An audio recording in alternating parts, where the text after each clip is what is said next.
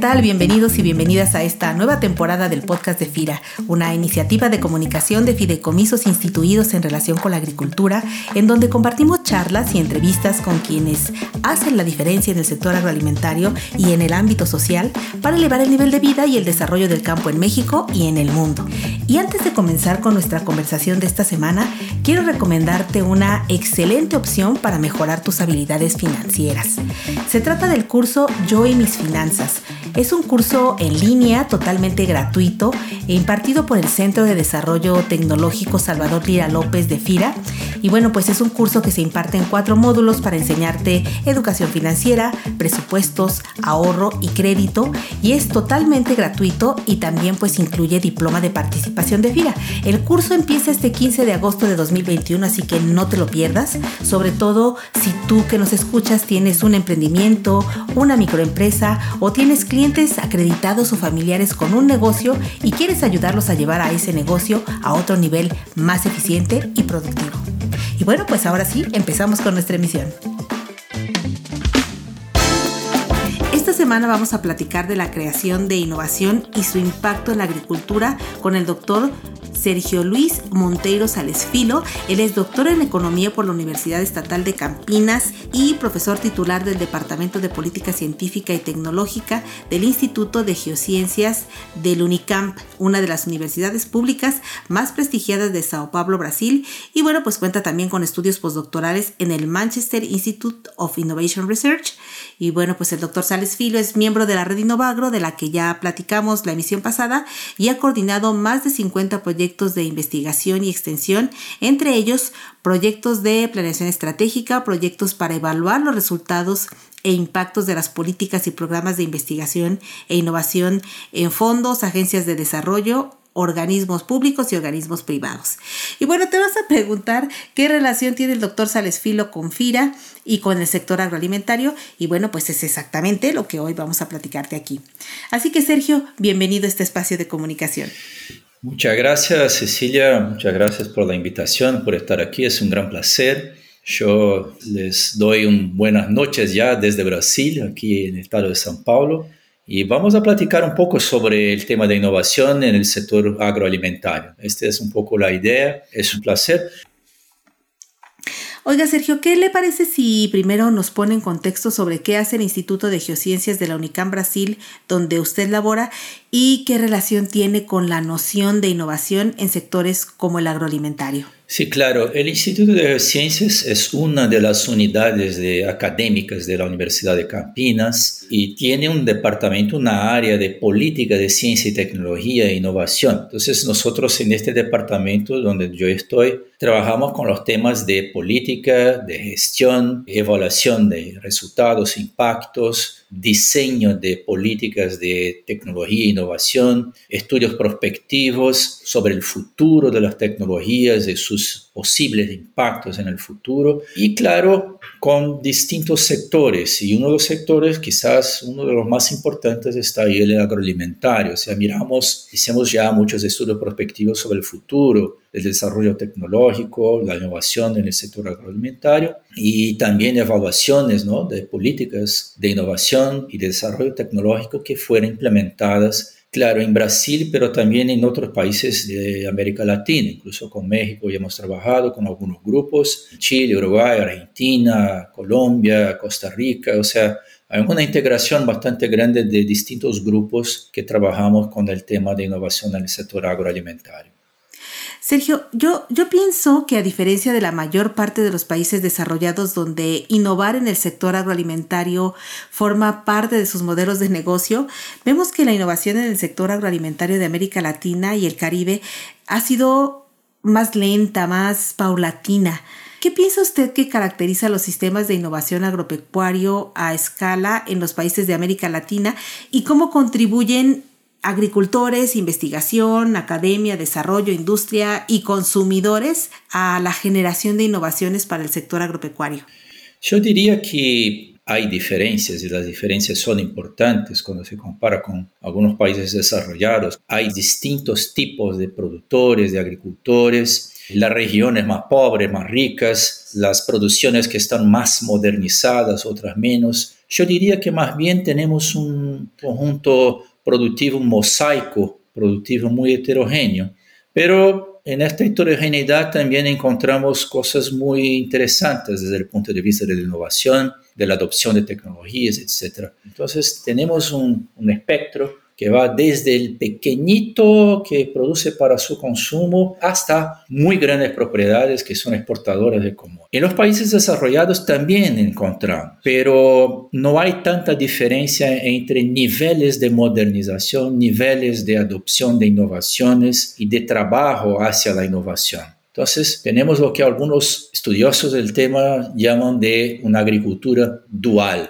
que tiene dos tipos internamente. A veces son vecinos, los que más actúan en la innovación y los que menos actúan en la innovación. Entonces, este mosaico de situaciones quizás sea lo que nos diferencia y también el hecho de tener políticas muy distintas. ¿no? Hay políticas que son muy específicas en el caso de los países latinoamericanos y que uno encuentra diferente en, en otros países. Fíjese que desde mediados de la década de los 2000, yo, yo pienso, eh, la noción de innovación ha venido tomando un papel como cada vez más importante en la acción pública.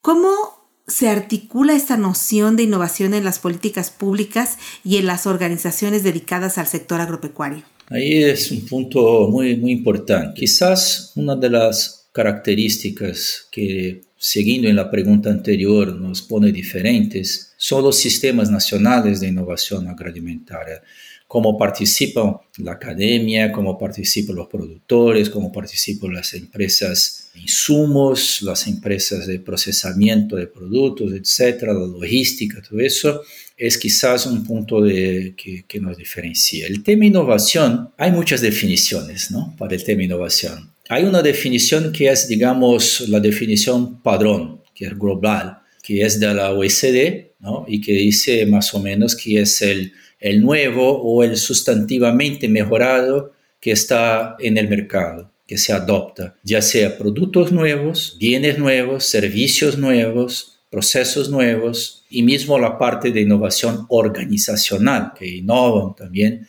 en su forma de, de gestión. Pero más recientemente nosotros tenemos un concepto un poco más amplio, que no es solamente lo que está nuevo o sustantivamente mejorado en el mercado, sino que también las innovaciones sociales, o sea, en términos de organización de la sociedad, de formas de producción de la sociedad, y esto tiene todo que ver con la agricultura. Y el más importante, yo creo, para nuestra conversa aquí es la idea de que innovación es un juego colectivo. Nadie lo hace solo, porque hay la investigación, hay la transferencia, hay la adopción, hay la comercialización. Todo esto tiene que tener un tipo de integración mínima, porque de nada va a servir tener una buena investigación que no resulta en nuevas tecnologías y que a su vez no va a resultar en nuevos productos. Entonces son eslabones de una misma cadena. Hoy en día el concepto más aceptado sobre el tema es de ecosistemas de innovación, es decir, tener muchos actores que se interconectan de distintas maneras para llevar el conocimiento hasta la sociedad vía productos, vía procesos, vía servicios. Súper interesante lo que nos comparte el doctor Sales Filo y antes de continuar al siguiente bloque, me gustaría compartirte también que en nuestra página web www.fira.go.mx puedes encontrar más emisiones del podcast, así como información práctica de tecnologías productivas, reportes de precios de frutas y hortalizas y nuestros panoramas alimentarios. Estos documentos contienen importante información sobre diferentes productos como leche, eh, carne de pollo, carne de cerdo, bovinos y granos. Así que si nos escuchas por plataformas de Spotify o de iTunes, te dejamos en la descripción de este episodio interesantes vínculos que te pueden ayudar a llevar a tu negocio agroalimentario a un mejor nivel.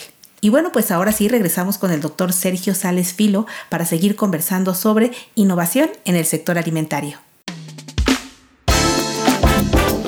Doctor Sales Filo, no sé si mi percepción es del todo correcta, pero observo que desde la política pública la innovación se ha convertido como como en un objetivo alcanzar en el entendido de que es buena, en esencia pues es buena para el país, para la sociedad y para el sector agropecuario, por supuesto. Pero aunque es buena, y, parece siempre ser una buena intención y que está en todas partes, a veces parece también no ser suficiente para superar las brechas que existen. ¿Cómo acercar esa noción de innovación a la agricultura, no solo comercial e industrial, sino a la agricultura de pequeña escala? Precisamente por eso que tenemos que utilizar el concepto de innovación de una forma adecuada, que tenga un pie en la realidad local de que se está hablando, porque no es un fin en sí mismo. Buscar la innovación para qué? Nos falta la justificativa de dónde queremos llegar. De hecho, hay una búsqueda generalizada del tema innovación como algo que va a resolver todo y va a traer beneficios para la sociedad, renta, calidad de vida, qué sé yo, pero no es así. Siendo un proceso colectivo, exige gobernanza, exige coordinación, exige enlace de los actores hacia algunos objetivos. Entonces, cuando hablamos de pequeña producción, la innovación tiene que ser vista en la realidad. Y mira, mismo dentro de la pequeña producción, vamos a encontrar en México, en Brasil, en Argentina, en todos los países americanos, diferencias muy impresionantes. Hay pequeños agricultores que están bastante modernizados, al tanto de que, se, que es la agricultura digital, por ejemplo,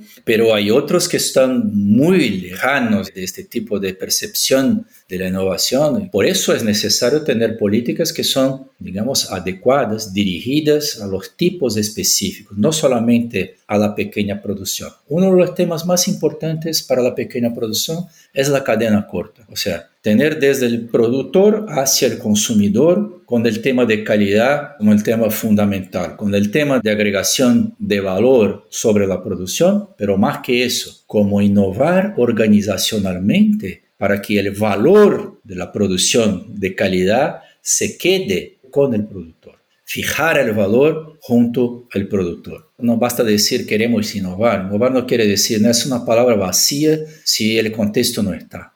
¿Qué tendencias y convergencias claves piensa que se pueden identificar en el desarrollo de los sistemas de innovación agropecuarios en la región?